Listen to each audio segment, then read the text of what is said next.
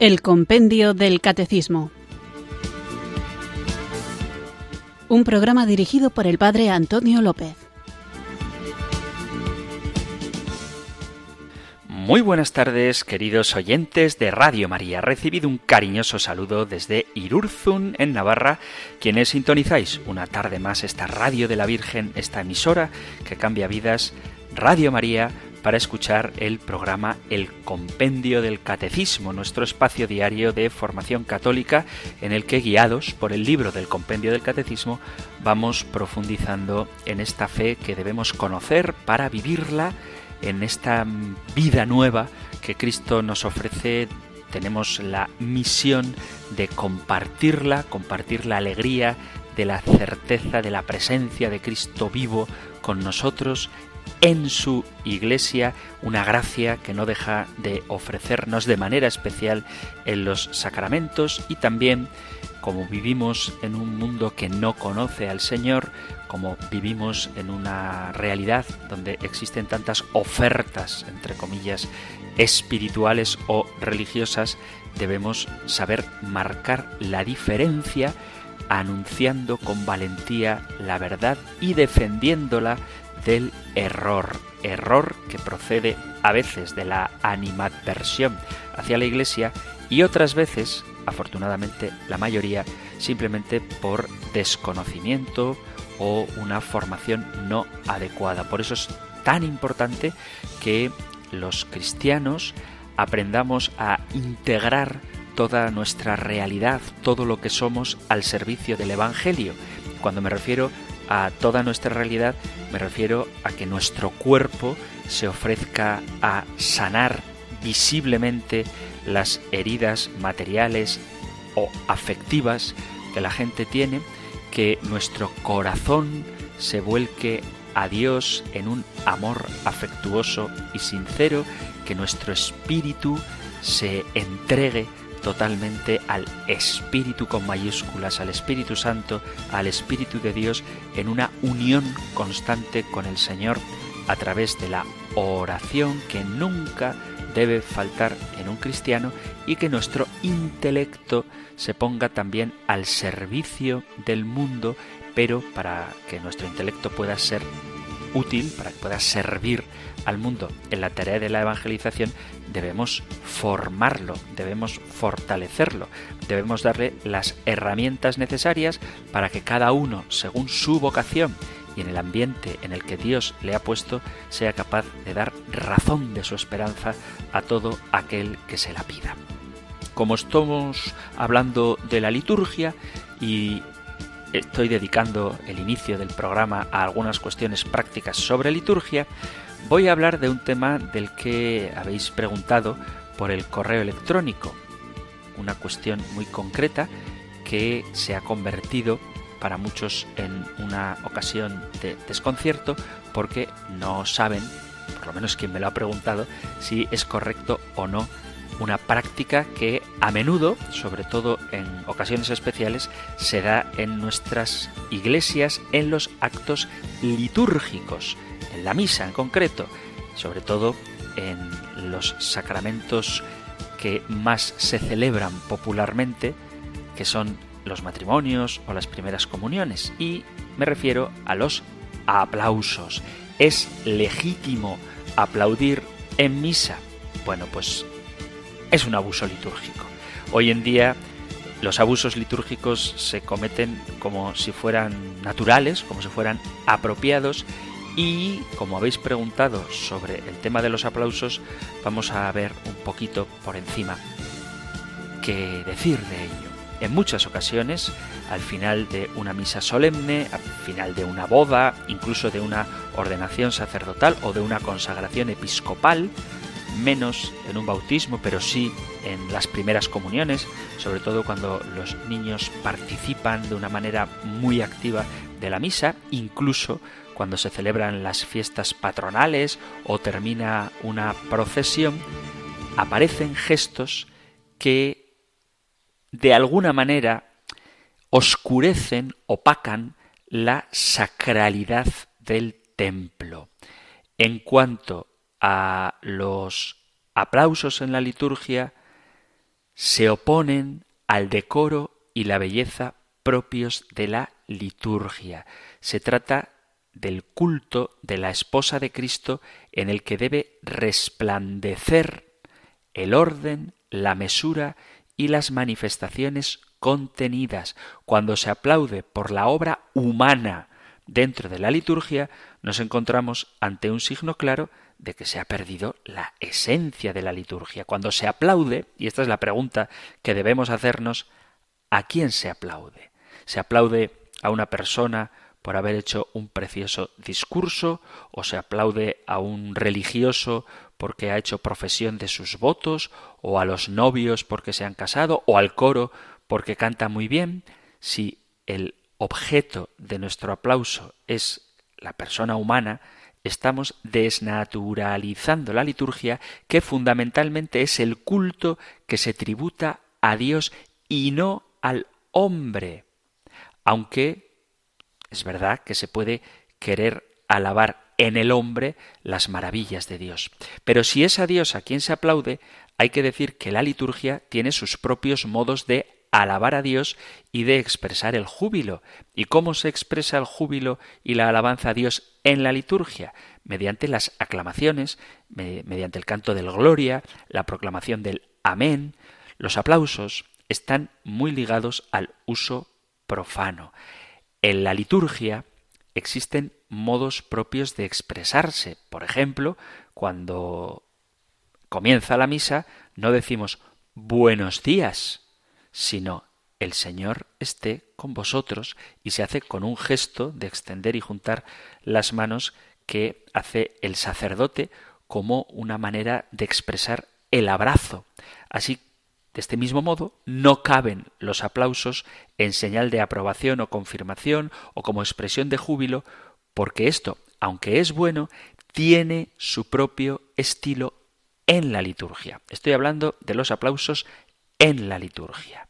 Por lo tanto, no es correcto aplaudir en la liturgia. E insisto en lo de la liturgia porque no toda oración que hacemos los cristianos, no toda oración que hacemos los cristianos es litúrgica y en otros contextos que en la Iglesia se está en presencia del Señor con el Santísimo expuesto, por ejemplo, me estoy acordando de los grupos de oración de alabanza propios pero no exclusivos de la renovación carismática. Eso no es una oración litúrgica y ahí sí que cabrían otras formas de expresión de gozo y alegría como pueden ser los aplausos. Pero en las celebraciones litúrgicas existe un lenguaje propio y una manera concreta de expresar la alabanza al Señor, el gozo y la alegría que no son los aplausos.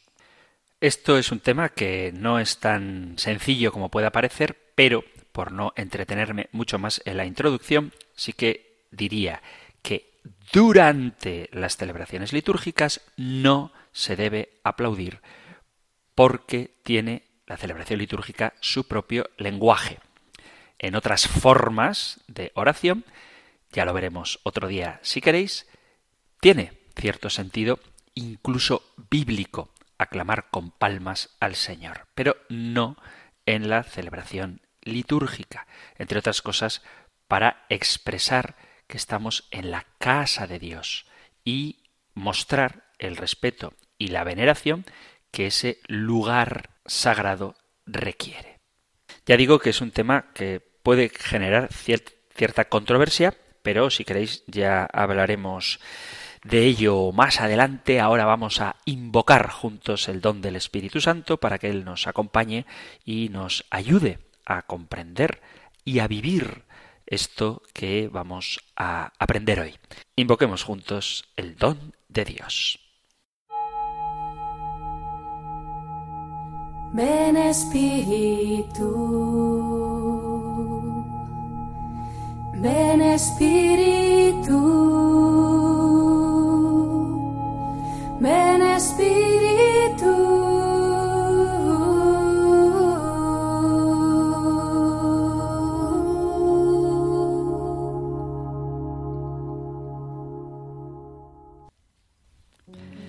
Espíritu Santo, una vez más te pido la gracia de liberarme, Señor Derrama en mí un profundo deseo de perdonar, de vivir en paz con todos y de comprender profundamente las agresiones y desprecios de algunas personas.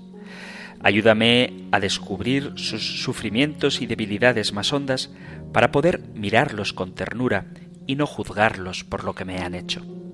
Limpia mi interior, Espíritu Santo, de todo resto de resentimiento y de malos recuerdos. Mi seguridad está en tu amor y en tu fuerza que me abraza. No permitas que me debilite con faltas de perdón. Arranca de mi interior todo deseo de hacerles daño y de pagarles con la misma moneda. Es posible reaccionar con el perdón y elevarse por encima de los resentimientos. Elévame, Espíritu Santo, para que yo no necesite hacerles sufrir de ninguna manera para sentirme bien. Derrama en mi interior tu compasión, para que pueda recordarlos sin rencor y sin angustia. Son hijos de Dios. Jesús los salvó con su sangre. Son mis hermanos. Están llamados a la vida eterna. Y tú, Espíritu Santo, vives en ellos. Dame la gracia de perdonarlos sinceramente. Libérame, Espíritu Santo, para que pueda respirar feliz y caminar por la vida sin ataduras interiores. Amén.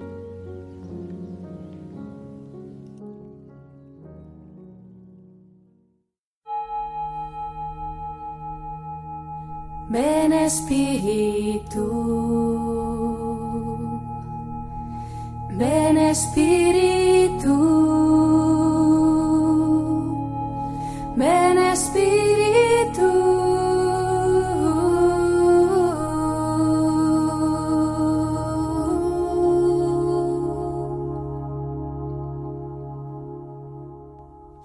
Vamos allá con nuestro nuevo programa y después de haber hablado de cómo los sacramentos son necesarios para la salvación, porque otorgan la gracia sacramental, el perdón de los pecados, la adopción como hijos de Dios, la configuración con Cristo y la pertenencia a la Iglesia, vamos a centrarnos en una de estas afirmaciones que hacía la pregunta 230 cuando decía que otorgan la gracia sacramental. Así que hoy hablaremos de esto. Lo encontraréis en el Catecismo Mayor en los puntos 1129, 1131, 1134 y 2003. Nosotros escuchamos ahora la pregunta 231 del compendio del Catecismo. Número 231. ¿Qué es la gracia sacramental? La gracia sacramental es la gracia del Espíritu Santo dada por Cristo y propia de cada sacramento. Esta gracia ayuda al fiel en su camino de santidad y también a la Iglesia en su crecimiento de caridad y testimonio. Antes de abordar el tema de qué es la gracia sacramental, me parece oportuno que hablemos un poquito por encima, porque ya tendremos ocasión de hacerlo más detalladamente un poquito más adelante, de qué es la gracia y de cómo existen distintos tipos de gracia. La gracia es una realidad sobrenatural y por eso a veces puede resultar un poquito difícil entender qué es lo que significa. Es algo que no se puede palpar por medio de los sentidos. Sabemos lo que es, Conocemos los efectos que produce en el hombre, pero no resulta fácil poder explicar cómo actúa. Por eso veremos, digo de manera muy rápida, ya lo haremos más detenidamente en un futuro, tenemos que ver qué diferentes tipos de gracia existen según la forma que tienen de actuar, porque cada una de las gracias viene de parte de Dios, pero logra algo diferente en nuestra alma. Tenemos, en primer lugar, la gracia santificante. ¿A qué llamamos gracia santificante? A la presencia de Dios en nuestra alma. Es algo que nos infunde Dios, que nos da Dios y que la recibimos en el sacramento del bautismo, porque nos convierte en hijos de Dios y establece una relación de amor entre Dios y nosotros que no termina en esta vida, sino que llega a su plenitud cuando estemos quien, por la misericordia de Dios, acceda a Él en el cielo. La gracia santificante nos hace capaces de creer en Dios, nos hace capaces de esperar en Él y de amarlo. Es decir, nos da la capacidad, nos hace capaces de vivir las virtudes teologales que, como ya sabéis, son la fe, la esperanza y la caridad. La gracia santificante nos da la posibilidad de vivir y de actuar bajo las inspiraciones del Espíritu Santo a través de sus dones. Y estamos en gracia santificante de manera habitual siempre y cuando no la perdamos. ¿Cómo se pierde esta gracia santificante? Con el pecado mortal y se recupera a través de la confesión sacramental. La gracia santificante nos ayuda a ver con los ojos de fe cosas que no vemos simplemente con los ojos de la carne. El amor de Dios, el amor que Dios nos tiene, la presencia de Jesucristo en la Eucaristía, el perdón en la confesión, el amor que María nos tiene, la existencia y el cuidado de los ángeles de la guarda, se puede perder la gracia. Este es un tema del que también seguro que tenemos ocasión de hablar, pero repito, más adelante. Sí se puede perder la gracia porque Dios no se impone a la fuerza. Si elegimos hacer el mal, si con el uso de la libertad que Dios nos ha dado decidimos apartarlo de nuestras vidas, Él acepta esa decisión nuestra, voluntaria, y perdemos la gracia santificante, es decir, la vida de Dios en nosotros. Este rechazo total a Dios es lo que llamamos el pecado mortal. Y el pecado mortal no se comete por error, no se comete por un accidente, sino que el pecado mortal es que tú sabes que estás haciendo algo malo, puedes evitar hacerlo, y a pesar de que sabes que está mal y de que puedes evitar hacerlo, libremente decides cometerlo.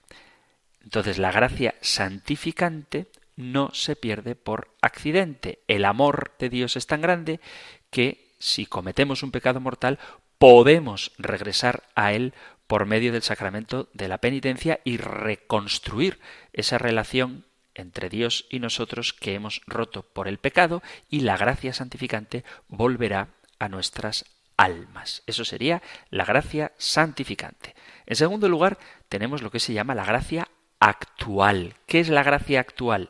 Es la ayuda temporal de Dios al hombre con el fin de que pueda obrar de manera correcta en una determinada situación. Nos la da Dios en el momento en el que la necesitamos. De alguna manera podemos decir que así como la gracia santificante permanece siempre en nosotros, la gracia actual va y viene según las circunstancias. El propósito que tiene la gracia actual es ayudarnos a actuar como imagen de Dios, especialmente cuando estamos tentados a no hacerlo. Es una gracia interna que en un momento la recibimos e ilumina nuestra inteligencia, nos ayuda a discernir entre el bien y el mal y fortalece nuestra voluntad, nos da la fuerza para actuar conforme a lo que nos dicta la inteligencia. Tenemos libertad, eso sí, de acogerla y rechazarla como ocurre con todos los regalos de Dios. Una gracia actual sería, por ejemplo, que en el momento del martirio tú sepas que debes mantenerte fiel al Señor, ilumina tu inteligencia y te da la fuerza, la capacidad de enfrentar incluso la muerte por ser fiel al nombre de Cristo. Fortalece voluntad. Pero las gracias no se imponen, se pueden rechazar. Luego estaría el tema del que hoy trata el compendio del catecismo, que es la gracia sacramental, que son las gracias específicas que cada sacramento da a quien lo recibe. Por medio de estas gracias se cumple la intención para la que fue instituido el sacramento. Es la gracia que da el Espíritu Santo por Cristo propia de cada sacramento. Así, muy por encima, el bautismo nos da la gracia sacramental de vivir, de ser hijos de Dios. La confirmación nos da la gracia sacramental de ser fuertes en la fe, constantes en nuestro camino al cielo de la mano de Cristo y firmes en nuestro testimonio como seguidores de Jesús. La Eucaristía nos da la gracia sacramental de amar a Jesús con todo nuestro corazón y al prójimo como a nosotros mismos. La gracia sacramental de la penitencia nos ofrece el arrepentimiento y el auxilio para no volver a caer en el pecado y nos fortalece en nuestra lucha contra él. La gracia sacramental de la unción de los enfermos nos ayuda a aceptar la enfermedad, borra también los rastros del pecado y nos prepara para una muerte cerca de Dios. La gracia del orden sacerdotal es que nos posibilita a los sacerdotes dedicar la vida a predicar el Evangelio y administrar los sacramentos. Y la gracia sacramental del matrimonio da a los esposos la gracia de amarse hasta que la muerte los separe y de ser buenos padres, amando como Cristo ama a su Iglesia. Y luego estaría las gracias de Estado, que se consideran como gracias especiales o carismas. Un carisma es un don gratuito que Dios concede a algunas personas en beneficio de la comunidad. Y estas gracias de Estado tienen como fin el bien de la comunidad. Por ejemplo, un sacerdote tiene la gracia que le da su Estado para auxiliar a los fieles. Un director espiritual tiene la gracia de Estado para orientar a las almas que se le encomiendan o los padres de familia tienen la gracia de Estado para vivir su misión como formadores de la conciencia de sus hijos y testigos del Evangelio en el mundo. Estos son los distintos tipos de gracia. Vuelvo a repetir que es una visión muy rápida, en este sentido superficial, porque ya hablaremos de ello mucho más adelante. La gracia es un don sobrenatural. Don quiere decir que es gratuito, que se nos concede para poder alcanzar la vida eterna y se nos confiere la gracia principalmente no exclusivamente, pero sí principalmente de una manera objetiva por medio de los sacramentos. Es algo que Dios nos regala. Nadie hace nada que merezca por su propio esfuerzo obtenerla. El primer paso siempre lo da Dios. En el idioma del Papa Francisco es que Dios nos primerea. La iniciativa es siempre suya es un don sobrenatural porque lo que se nos está comunicando es la vida de Dios que va más allá de toda nuestra naturaleza creada. Por eso nada de lo que el hombre creado y finito pueda hacer merece la gracia, el regalo, el don increado e infinito que Dios nos concede. Y solamente por medio de la gracia el hombre puede alcanzar la vida eterna y este es el fin para que el hombre ha sido creado. No obstante, exige una respuesta del hombre. La gracia es un don sobrenatural infundido por Dios en nuestra alma, merecida por la pasión de Cristo, no por lo buenos que somos, y que recibimos por medio del bautismo, que nos hace justos, nos hace hijos de Dios herederos del cielo. El Espíritu Santo nos da la justicia de Dios, uniéndonos por medio de la fe y del bautismo a la pasión y resurrección de Cristo. Cuando perdemos la gracia, por medio del pecado, la podemos recuperar en el sacramento de la reconciliación. Y los demás sacramentos, como ya hemos visto, aumentan en nosotros la gracia. La gracia es sobrenatural y gratuita. Es la cualidad que está en nuestra alma perfeccionándola. Los sacramentos, como ya hemos visto, y no me cansaré de repetir, son los medios de salvación, la continuación de las obras salvíficas que Cristo realizó durante su vida terrena. Por lo tanto, siempre comunican la gracia siempre y cuando, cierto, el rito se realice correctamente y el sujeto que lo va a recibir tenga las disposiciones necesarias sin oponer resistencia. Vamos ahora a hacer una pequeña pausa musical antes de continuar con nuestro programa.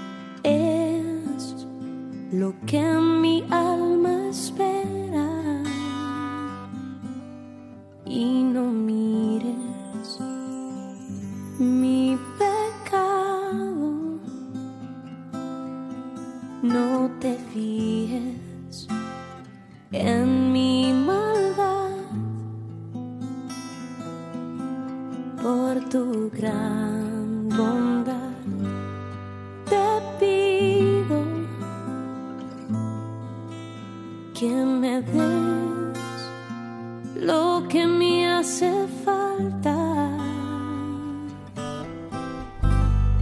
Ven, haz tu voluntad en mí.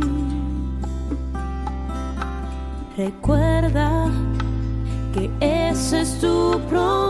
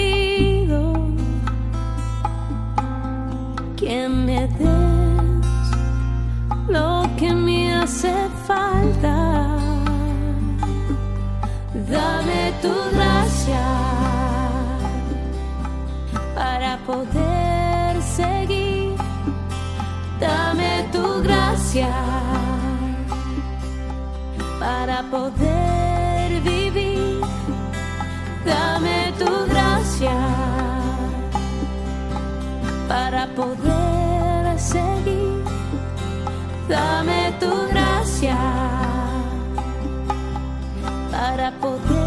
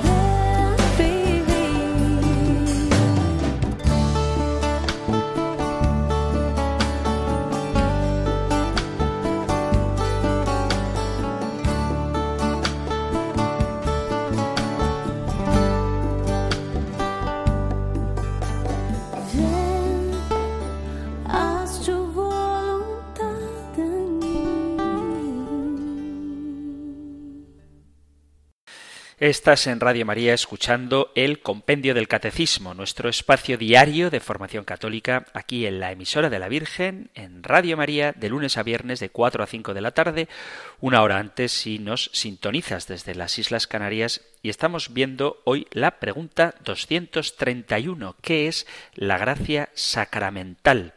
Hemos visto distintos tipos de gracia, la gracia santificante, la gracia actual, la gracia sacramental y la gracia de Estado. Digo que lo hemos visto, pero muy superficialmente porque hablaremos de ello más adelante y continuamos con nuestro programa. No se puede vivir la vida sobrenatural sin los auxilios sobrenaturales. No se puede vivir en Cristo sin Cristo. Y en los sacramentos se nos hace presente Cristo. Y por eso nos dan una gracia que necesitamos para poder acceder allí donde Dios nos llama, es decir, a la vida eterna. Son muy importantes los sacramentos. La palabra sacramento viene de cosas santas, cosas sacras, y aluden a un objeto, a una acción o a un estado relativo a la santidad. Los griegos, de esto ya hemos hablado, empleaban el término misterio para decir lo que nosotros llamamos sacramento. Y en el siglo I se usaba este término, sacramento, con la idea, dentro del contexto militar, de un juramento secreto, un acto, un juramento que hacía alusión al compromiso hacia aquello jurado. Con el paso del tiempo fue progresivamente orientado el sacramento a significar las acciones santas. Ya hemos visto que nuestra doctrina católica dice que el sacramento es un instrumento de la gracia porque Cristo quiso poner en nuestro camino signos sensibles a través de los cuales Él nos da su gracia invisible. Desde la antigüedad, los escritores cristianos atribuyen a los signos sacramentales la purificación y la santificación del alma. Sobre todo, el bautismo fue el que más mereció los comentarios de los escritores antiguos. Dios quiso poner en el agua bautismal una fuerza misteriosa, real y eficaz, de modo que hasta quienes lo reciben sin darse cuenta, como es en el caso de los niños, en el bautismo quedan purificados del pecado con la misma fecundidad del seno maternal, sobre todo del virginal de la Virgen María, donde se produce vida con sólo realizar la acción, Dios quiso así, y tenemos que admitir lo que Dios quiso y no lo que nosotros juzgamos. Esto decía San Juan Crisóstomo. Esta eficacia auténtica y no mágica y supersticiosa, sino real y misteriosamente vinculada al signo sensible, es lo que se ha llamado la eficacia en virtud de la misma acción realizada. Tradicionalmente se dijo, también lo hemos visto, que esta eficacia era ex opere operato para diferenciarla del ex opere operantis.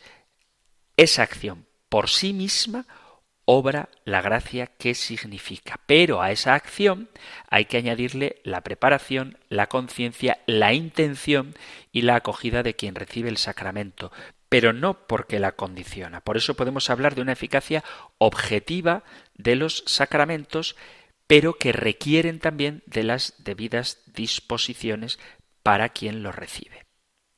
Es sobre todo en la formación de los cristianos donde debemos resaltar que es un regalo lo que los sacramentos nos otorgan y que no son ritos mágicos o fetichistas.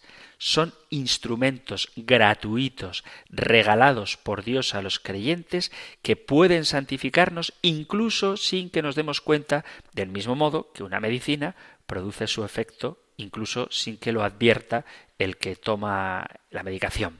Pero al mismo tiempo es importante mencionar que cuanta mejor, mayor conciencia se tenga en la recepción del sacramento, cuanto mejor estés preparado para recibirlo, aumentan los beneficios porque tienes mayor libertad y mayor disposición a dejarte transformar por la eficacia que tienen los sacramentos. Los sacramentos que tienen la capacidad de concedernos la gracia santificante o la amistad con Dios lo dan de forma inicial en el bautismo o la incrementan de manera progresiva cada vez que lo recibimos en la Eucaristía. La enseñanza de la Iglesia desde los primeros momentos, y esto es algo que debemos mantener siempre firme y no dejar que nadie nos quite esta hermosa idea de la cabeza, es que la concesión de la gracia la encontramos en múltiples textos del Nuevo Testamento, aunque es verdad que es el bautismo el que más veces se ha mencionado en la Sagrada Escritura pero no el único. Por ejemplo, en la segunda carta a Timoteo, San Pablo le dice en el capítulo 1, versículo 6, Por eso te recomiendo que reavives el carisma de Dios que está en ti por la imposición de las manos. En el Evangelio de San Juan, en el capítulo 3, dice Jesús a Nicodemo, en el versículo 5, en verdad, en verdad te digo, el que no nazca del agua y del Espíritu Santo no puede entrar en el reino de Dios.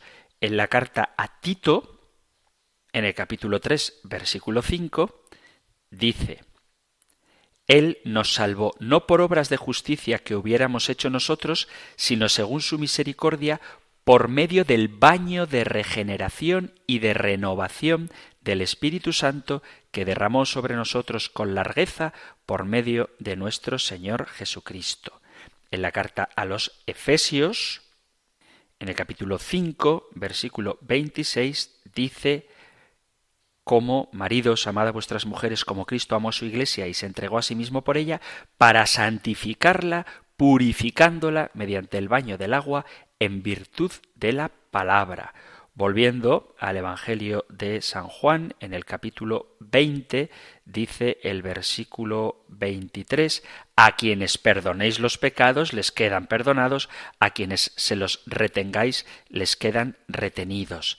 En la carta de Santiago, en el capítulo 5, dice el versículo 15, la oración de fe salvará al enfermo y el Señor hará que se levante y si hubiera cometido pecados le serán perdonados. En el libro de los Hechos de los Apóstoles encontramos también que se nos dice en el capítulo 8 versículo 17 entonces les imponían las manos y recibían el Espíritu Santo. Vemos, por tanto, cómo hay signos externos, como la imposición de manos, que dan el Espíritu Santo, signos externos como el agua que nos purifica de los pecados. Es decir, que la gracia santificante que dan los sacramentos ya está en la Sagrada Escritura. Antiguamente había como dos tipos de sacramentos, unos que llamaban sacramentos de muertos, que dan la gracia a quien no la tenía, o bien porque aún no había sido bautizado o bien porque la había perdido por el pecado, y estos sacramentos de muertos son el bautismo, que te limpia del pecado, y la penitencia, que te limpia del pecado. Y se llamaba sacramentos de vivos a los que suponen ya la amistad con Dios, y su función es la de incrementarla y afianzarla. Estas expresiones eh, no son malas, pero tampoco sé si son muy correctas, porque la naturaleza de los sacramentos como medios de gracia reclaman cierto estar vivo, es decir, al menos buscar o aceptar el misterio de Dios en tu vida. Con la gracia divina, en general, los sacramentos conceden o aumentan los dones a los que están vinculados. Los dones del Espíritu Santo, los méritos sobrenaturales, las virtudes infusas o regaladas de la fe, la esperanza y la caridad. La doctrina católica habla de la gracia sacramental específica en cada uno de los sacramentos. Por ejemplo, el matrimonio y el orden sacerdotal otorgan a los casados o a los ordenados una fuerza sobrenatural y divina para cumplir con los deberes propios de su estado o de la misión tienen en la Iglesia. La confirmación otorga una energía nueva para vivir la plenitud del mensaje cristiano. La unción de los enfermos nos prepara para el tránsito supremo hacia la casa del Padre. La existencia de la gracia sacramental es algo que se deduce de la finalidad de cada sacramento. Aceptamos que existe esta gracia sacramental y que cada sacramento tiene sutiles diferencias, pero en cualquier caso es Dios mismo el que nos concede sus dones en función de las necesidades particulares de las personas, del momento vital y de nuestra propia vocación. Los sacramentos, porque nos dan la gracia, son necesarios como forma ordinaria de lo que Dios nos quiere regalar. Pero es verdad que Dios puede también comunicar sus dones sobrenaturales del modo que a Él le apetezca. No deja de ser un misterio insondable el que Dios haya querido someterse a los cauces sacramentales de forma ordinaria, pero también podemos sorprendernos por los cauces excepcionales como ocurre cuando algunas almas místicas por él elegidas reciben estos estas gracias. Hay que pedir a Dios su ayuda y su amistad a través de los actos penitenciales, por medio de la celebración eucarística y por el matrimonio o el orden, cuando la vida se ordena por uno de estos caminos vitales de consagración. En el plan de salvación querido por Dios se vincula la vida cristiana a la práctica sacramental, a ella se asocian las virtudes teologales, la fe, la esperanza y la caridad, y las demás virtudes morales y cardinales. Por ejemplo, la fortaleza se vincula estrechamente con la penitencia sacramental y la fidelidad en la fe es fruto de la vida que ofrece el bautismo y que se fortalece en la confirmación. Pero vuelvo a repetir que hay que estar abiertos a cuantas señales Dios tiene dispuestas para cada uno a la que Él nos llama de forma singular. Es decir, que determinadas gracias actuales pueden presentarse en el camino de la vida mediante actos heroicos de caridad, servicios apostólicos de singular abnegación, incluso el martirio por el testimonio de la fe. Y ahí también está la gracia. El hombre creyente necesita de los sacramentos para crecer espiritualmente. Si Dios ha querido los sacramentos, no es posible querer buscar nosotros otro camino de salvación que la frecuencia a la hora de recibirlos, de celebrarlos y de buscar una continua conversión para que las luces y energías espirituales que los sacramentos nos ofrecen lleguen a nuestra vida. No sería cristiano menospreciar esta vida sacramental o intentar crecer en el amor divino de forma autónoma, aislada o al margen de la sacramentalidad.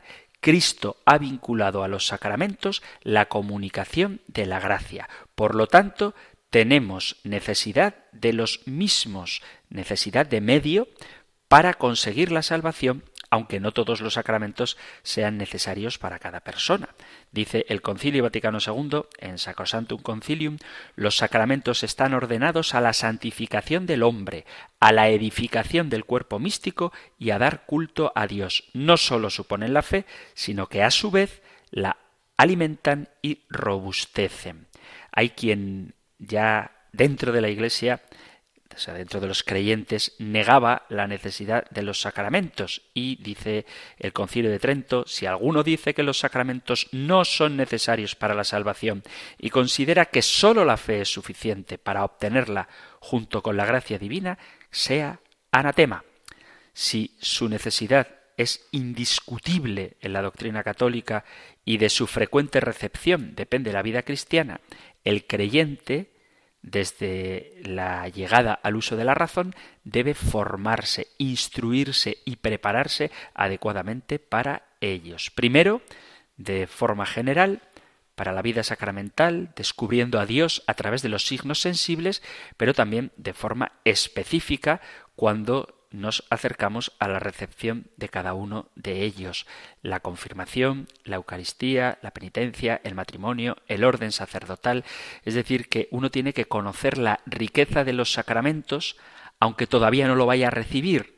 Si tú tienes una vocación al matrimonio, y todavía no tienes ni siquiera novia, es bueno que sepas en qué consiste ese sacramento. Esto con los sacerdotes pasa más a menudo.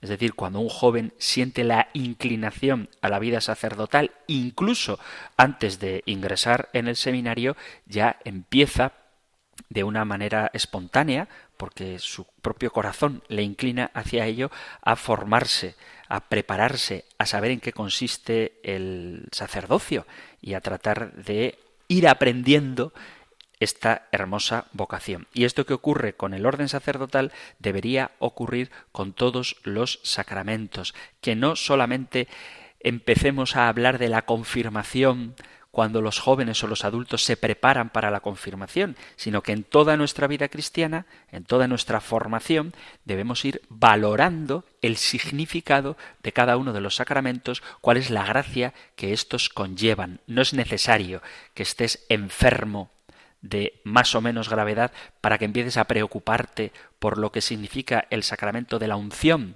sino que ya desde ahora que eres joven, lozano, sano, puedes ir conociendo cuáles son las gracias sacramentales que este, el sacramento de la unción de enfermos, te otorga, para que cuando llegue el momento, por si acaso no estás demasiado disponible para prepararte, sepas ya de antemano qué es lo que vas a recibir.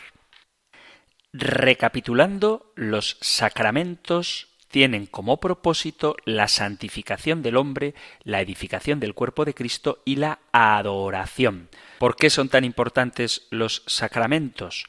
Porque los sacramentos han sido instituidos por Cristo y confiados a la Iglesia, porque la Iglesia fue instituida y establecida por Cristo. La propia Iglesia es el sacramento de la acción de Cristo que actúa en ella a través de la misión del Espíritu Santo. Es a través de los sacramentos que somos traídos a la Iglesia, que es el cuerpo de Cristo, y es desde donde se dispensa la gracia, porque está unida la Iglesia a la cabeza que es Cristo. Estamos establecidos en los sacramentos.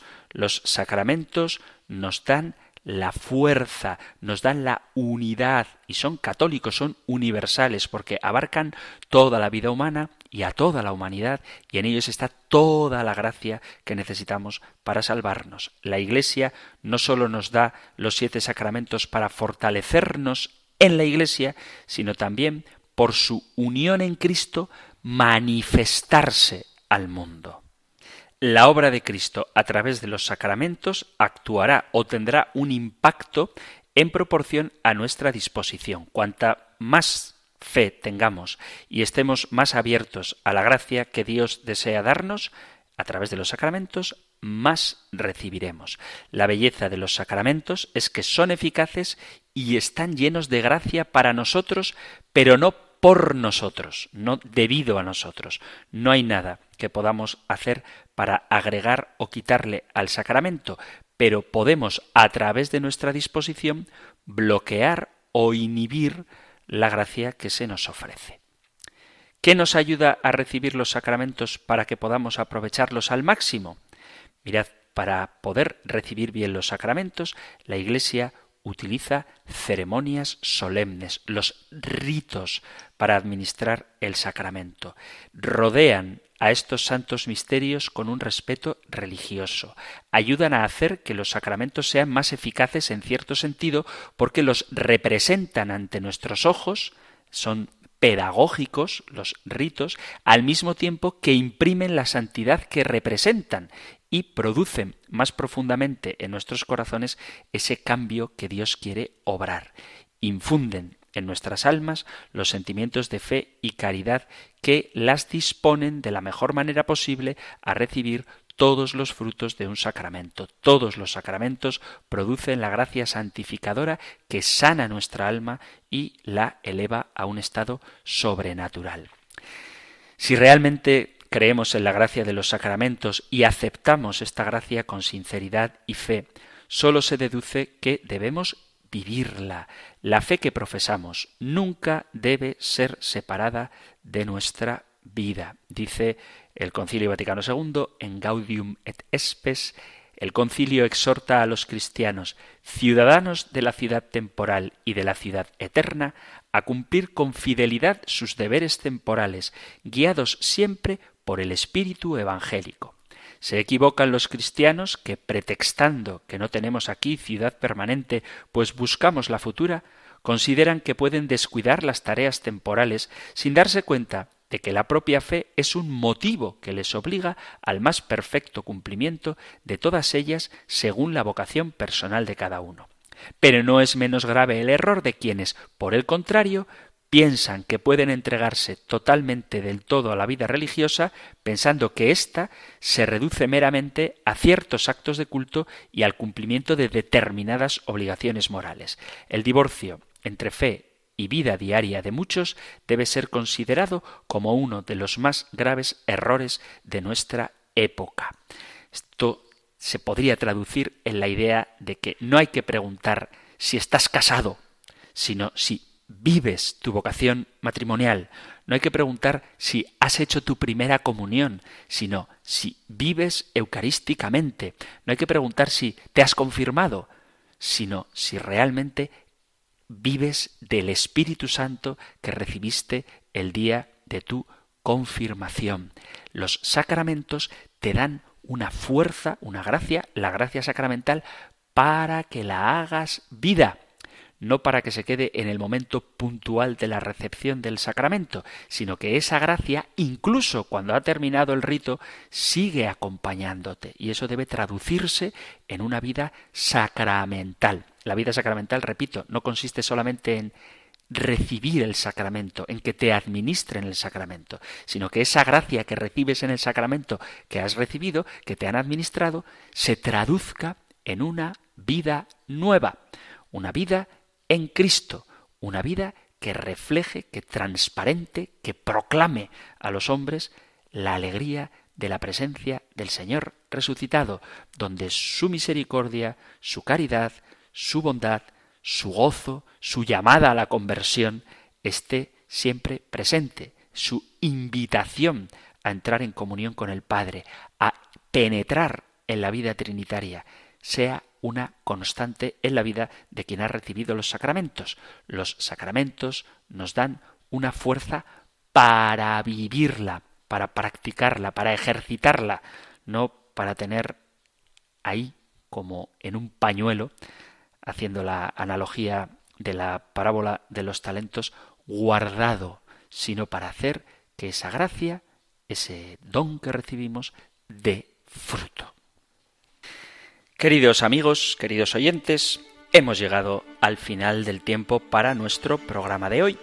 Así que si hay alguna cuestión que no haya quedado del todo clara, alguna pregunta que queráis compartir, algún testimonio que queráis dar, si queréis decirme cómo es vuestra relación con los sacramentos, si experimentáis, sobre todo en la Eucaristía y en el sacramento de la penitencia, esa fuerza que estos nos otorgan, o cualquier otro de los sacramentos, lo que queráis. Podéis compartirlo enviando vuestros mensajes al correo electrónico compendio arroba compendio arroba radiomaria.es o al número de teléfono para WhatsApp 668 594 383 668 594 383 terminamos ahora recibiendo la bendición del Señor.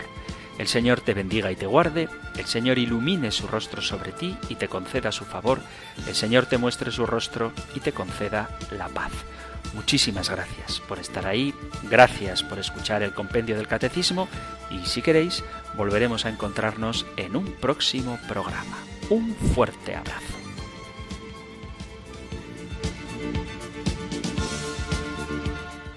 El Compendio del Catecismo. Un programa dirigido por el Padre Antonio López.